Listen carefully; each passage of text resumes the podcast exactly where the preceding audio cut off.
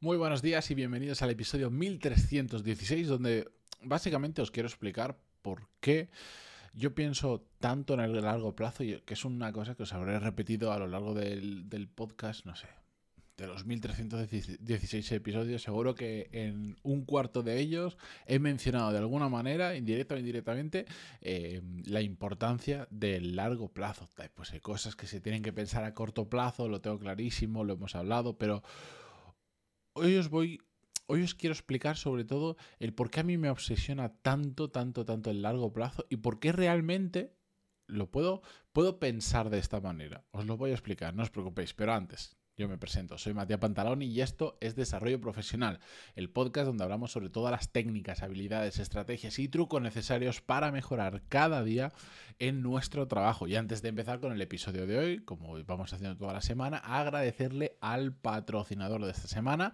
a excelifinanzas.com, que ya lo sabéis, voy a cortarlo, pero es importante que lo tengáis en cuenta porque como os decía justo ayer, de hecho yo voy a estar ahí, en las Olimpiadas de Excel y Finanzas.com. Es una, una, son seis sesiones de entrenamiento del 12 al 17 de septiembre, ahora de 2022, así que apuntaros porque estamos apenas a, menos de dos semanas de que empiece, donde se aprende sobre Power BI, sobre gestión de muchos datos, eh, tablas dinámicas, bla, bla, bla, bla, y como decía, lo más importante para mí, hacer dashboards en Microsoft Excel, en hojas de cálculo es gratis. La persona que hay detrás, para mí, de que yo conozca, es el mejor profesional, sobre todo para, para hablar sobre temas de Excel, sobre formación en Excel, Miguel Antúnez.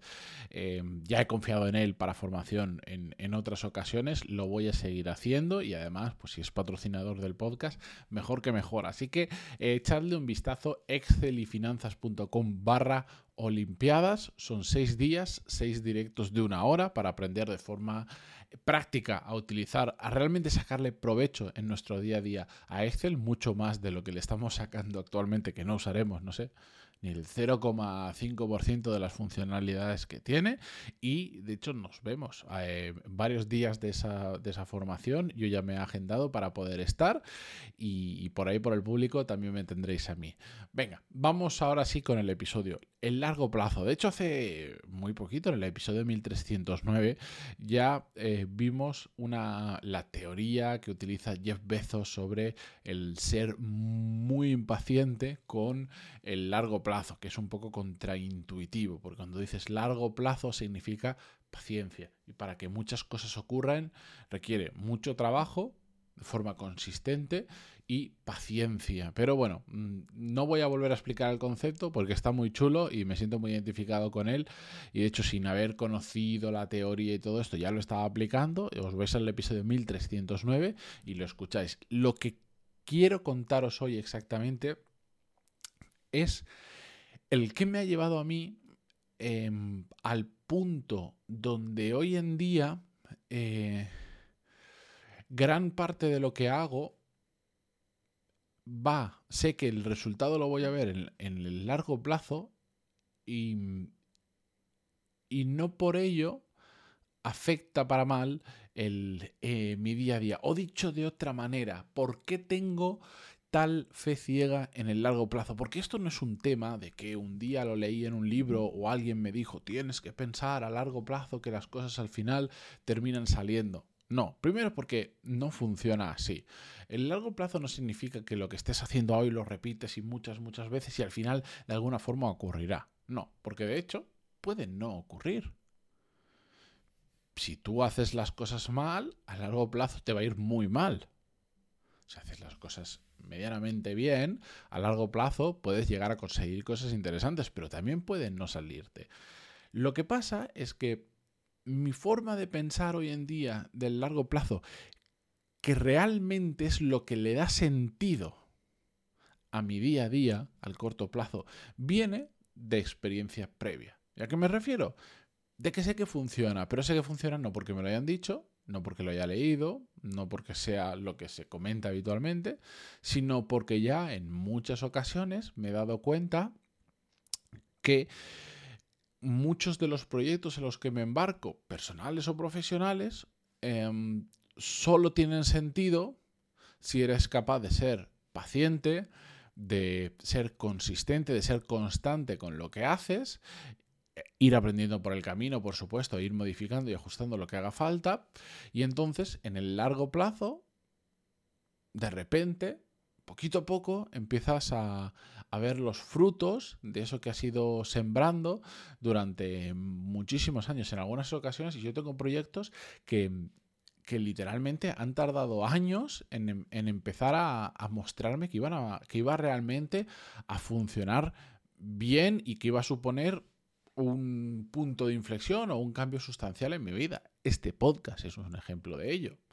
Imaginaros, si, si cuando empiezas algo como la creación de contenido, hacer este podcast o lo que sea, piensas a corto plazo y solo te fijas en los resultados y en las métricas que, eh, bueno, como todas estas cosas eh, relacionadas eh, con la tecnología te suelen arrojar un montón de métricas, es muy fácil perderte en ellas y es muy fácil ver que el primer episodio que subí, pues lo escucharían 25 personas. Siempre digo 25, después no, es una, no es una cifra estática, va cambiando, pero yo me acuerdo la primera semana eran veintitantas visitas en una semana después de haber subido un podcast y estaba ilusionado y recuerdo con mucha emoción la primera vez que un episodio, no sé si sería el número 2 por ejemplo, a las tres semanas había llegado a las 100 descargas.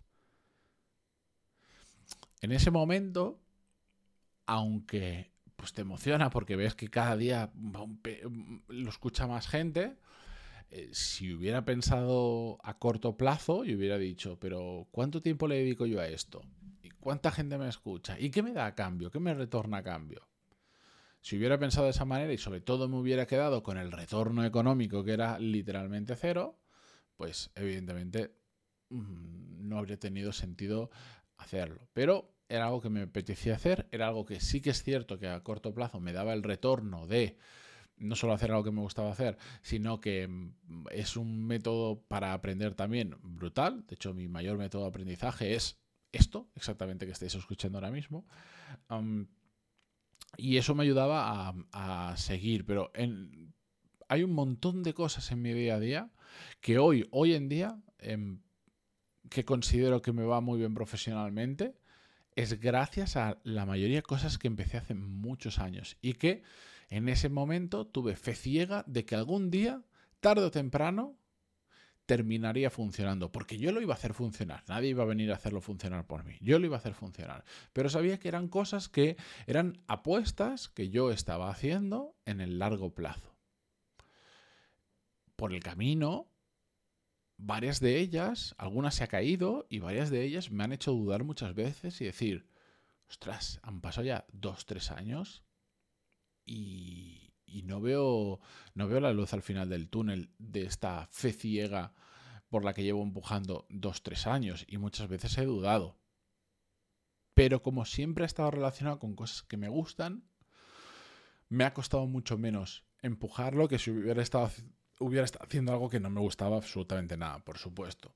La cuestión es que al cabo de un tiempo, poco a poco, empiezas a ver que empieza a germinar, que te empieza a dar frutos y no una cosa que has hecho, porque si empiezas siete proyectos y uno más o menos empieza a funcionar y el resto no, puedes llegar a pensar que, bueno, era justo por ese proyecto, ha sido suerte, no tiene por qué ser algo que se repita, pero cuando haces ya varios y a largo plazo te das cuenta del retorno inmenso que tiene, te das cuenta de que es el camino a seguir en, gran, en, muchos proyectos de nuestra vida profesional.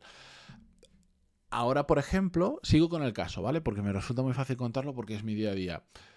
¿Qué sentido tiene para mí ahora grabar este podcast en vídeo para que solo en una plataforma esté subido y solo un porcentaje muy pequeño de las personas ahora mismo esté viendo esto. Si yo pienso en el, en el corto plazo, lo único que hace es eh, dificultarme el día a día, dificultarme la grabación, eh, consumirme más tiempo, más recursos, etcétera, etcétera. Pero sé que es algo a largo plazo, que incluso ni siquiera soy capaz no solo de predecir cuál es el resultado de esto a largo plazo, sino soy incapaz de saber cuáles son muchos de los siguientes pasos. Tengo una idea, esto me va a permitir tener contenido de vídeo que puedo trocear, puedo subir a redes sociales, ta, ta, ta.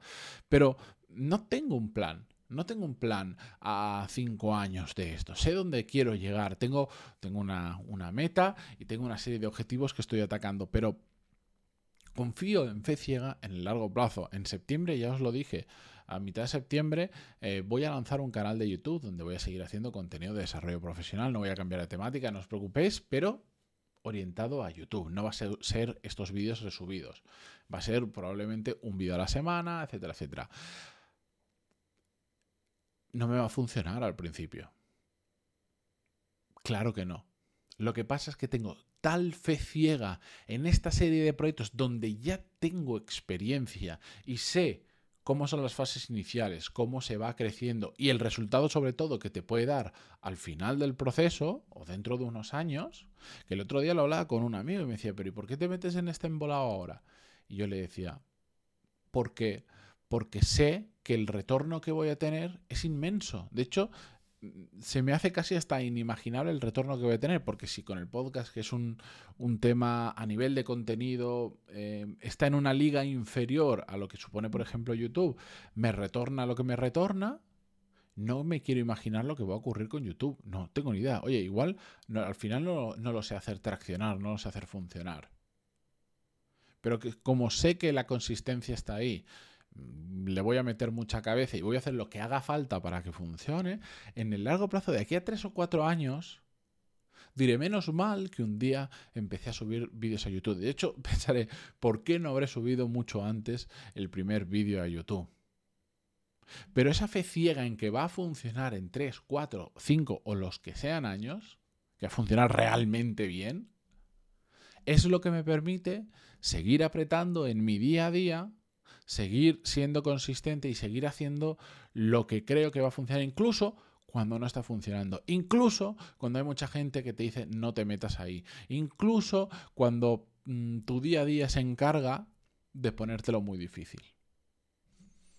Es así de simple. Es haber pasado por ahí básicamente y entonces darte cuenta de que hay cosas que, que simplemente tienes que dar ese salto de fe ciega y, pensar que en el largo plazo el retorno va a ser tan grande que va a compensar toda esta travesía por el desierto de no resultados, básicamente. Y nada, eso quería contaros hoy mi ejemplo, mi ejemplo, mi ejemplo, lo siento, pero es que lo vivo, lo vivo tanto, tanto, tanto que, eh, que es lo que mejor os puedo explicar.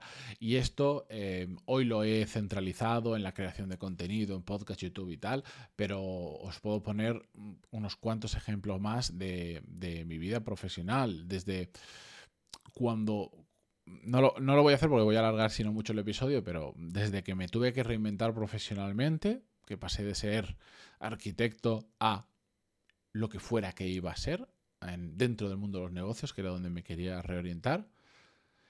Cuando lo hice, a pesar de que claro que tenía mis dudas porque no fue fácil, fue, un camino bastante duro, yo sabía que tarde o temprano lo iba, a, lo iba a terminar haciendo funcionar. Y fue un salto de fe ciega. Y fue muy duro por el camino.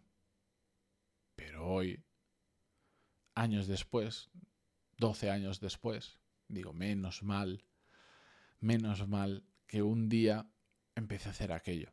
Y eso es lo que me, me ayuda, es un extra, es otra forma de, de empujar en mi día a día, porque hoy estoy viviendo de lo que empecé a hacer en gran medida desde hace 12 años. Otras cosas, el podcast empezó hace 6 años. Pero y todo lo que viene. Que estoy construyendo ahora. Viene un montón. Pero bueno, con esto yo me despido por hoy. Muchísimas gracias por estar al otro lado en Spotify, donde sea que lo escuchéis por verlo en vídeo. Y mañana otro episodio nuevo. Adiós.